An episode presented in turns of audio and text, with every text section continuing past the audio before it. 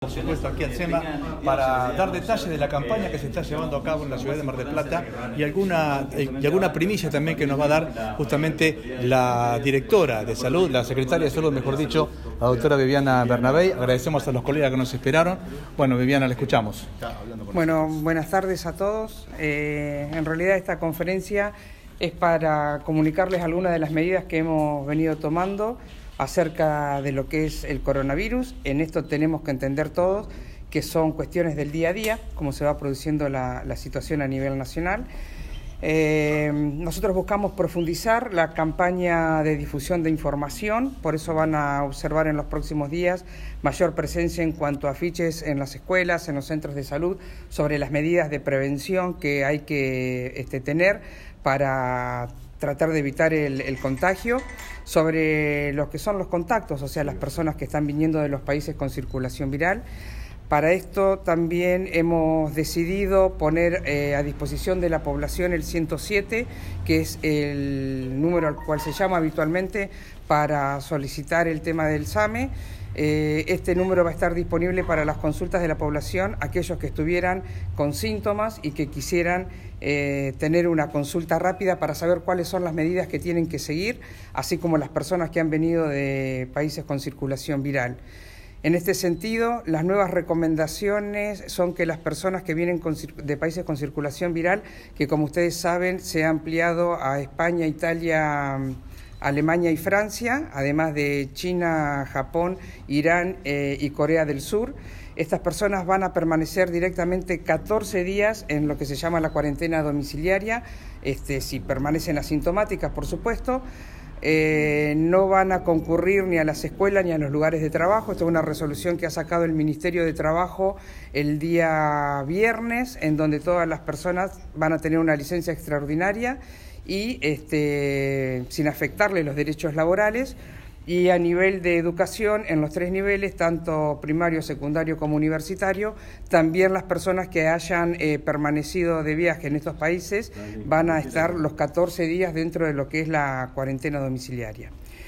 Cabe también destacar que esta cuarentena domiciliaria implica eh, no contacto social, eh, mantenimiento de condiciones también de aislamiento dentro del domicilio, o sea, eh, no compartir toallas, ni sábanas, ni almohada. Este, y por otro lado, también nosotros le vamos a solicitar al Consejo Deliberante el pedido eh, de declaración de la emergencia sanitaria en la ciudad. En esto quiero ser absolutamente clara. El pedido de emergencia sanitaria es una de las medidas a los fines de prevenir situaciones futuras. Esto no implica que hoy la ciudad tenga eh, contagio, tenga casos positivos. No hay en este momento eh, estudios de casos sospechosos en la ciudad. Así nos lo ha informado las autoridades del INE con quienes estuvimos reunidos hoy alrededor de las 10 de la mañana. Estuvieron presentes aquí en el SEMA. Eh, y no hay en este momento estudios de casos sospechosos en la ciudad de Mar del Plata.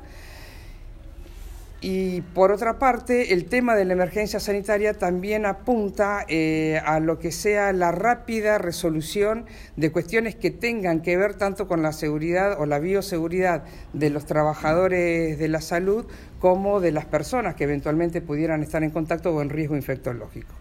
O sea, en esto no queremos llegar ningún tipo de, pánico a la población cuando se declara la emergencia sanitaria, pero sirve a los fines de extremar las medidas de prevención dentro del contexto que estamos viviendo a nivel país. En, cuestiones concretas permitirían, por ejemplo, acelerar ciertos trámites que mm, por cuestiones burocráticas serían sino más lentos y también coordinar acciones con el ámbito privado de la salud. Sí, exactamente. A eso se refiere puntualmente. Con respecto al sistema privado, nosotros estuvimos reunidos el día viernes con este, los directores, eh, con los presidentes de los directorios médicos de cuatro clínicas de acá de la ciudad y nos resta reunirnos en esta semana con los directivos del Hospital Privado de Comunidad y del Sanatorio Belgrano y con ellos estamos trabajando dentro de lo que es el plan de emergencia de la ciudad. O sea, en un contexto más amplio, plan de emergencia, en un contexto más específico, la situación este, del coronavirus. Así que mm, en esto nos permite a nosotros la emergencia sanitaria tener una mayor disponibilidad, no sé si mayor disponibilidad, pero sí una mayor rapidez este, en la disponibilidad de recursos para un eventual este, brote en la ciudad. Es decir, el virus se puede contraer eh, estando fuera de o por lo menos en los países más, más riesgosos, o estando con una persona que justamente estuvo en algún momento en alguno de esos países.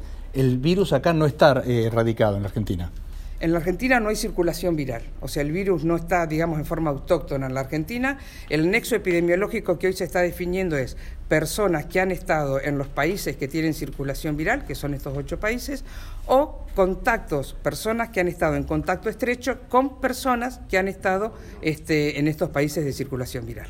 Doctora, se ha dicho que dentro de los grupos que tienen mayor riesgo de contagio y que en todo caso este, llega a, ser letal esta enfermedad son los adultos mayores y que tienen este, comorbilidades. Este término nos gustaría que nos aclare qué significa y cuáles son justamente las comorbilidades a las que hay que prestar atención. Sí, las personas mayores de 65 años son las personas más este, expuestas, más vulnerables, y esas comorbilidades están asociadas a la presencia de patologías previas como es diabetes, hipertensión, eh, hipertensión arterial y enfermedades respiratorias crónicas. ¿Los niños están exentos de contraer la enfermedad? Aún no se sabe porque en realidad es una enfermedad este, muy nueva y está en permanente estudio.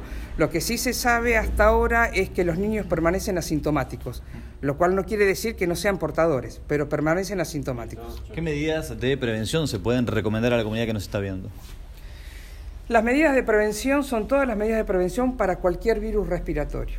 O sea, las medidas de prevención es eh, lavarse las manos permanentemente con agua y jabón, en su defecto, si no tuviéramos agua y jabón disponible por el lugar en cual nos, encontremos, este, de contaminarnos las manos con alcohol al 70 en gel, el estornudo, la tos sobre el pliegue interno del codo, eh, evitar las zonas o los lugares de mayor hacinamiento de personas, eh, el tema del barbijo, que es algo controversial, el barbijo es únicamente para las personas que están con sintomatología viral, con sintomatología respiratoria, no así para la persona que está sintomática y también sí para los trabajadores de la salud que van a, estar en procedimientos este, invasivos. Por ejemplo, si un trabajador de la salud tiene que hacerle un hisopado a una persona que está con sintomatología viral, ese trabajador tiene que estar protegido y tiene que estar protegido con un barbijo. ¿Cuál es la recomendación para aquellas personas que tengan pensado o planeado viajar a Europa y específicamente a Italia o al norte de Italia? Eh, la recomendación más clara es que no viajen, o sea, que posterguen el viaje este, hacia épocas que sean, o sea, más favorables, digamos, para la no diseminación de la, infección y que es el verano. O sea, nosotros estamos entrando ahora en una fase de mayor contagio porque se viene la época invernal. Allá, eh, China, bueno, de hecho, está este, bajando el tema del contagio. En Europa se está diseminando a partir de Italia, pero entran en una fase de circulación viral menor este, propio por la temporada estival. Entonces, eh, al aumentar las temperaturas, el virus eh, empieza eh, a bajar su circulación. luego, las recomendaciones son exactamente las mismas que hacen a la propagación de un virus respiratorio. O sea, las recomendaciones son las mismas, tanto para el que viene como para el que sale. Doctora, muchas gracias. No, por favor, gracias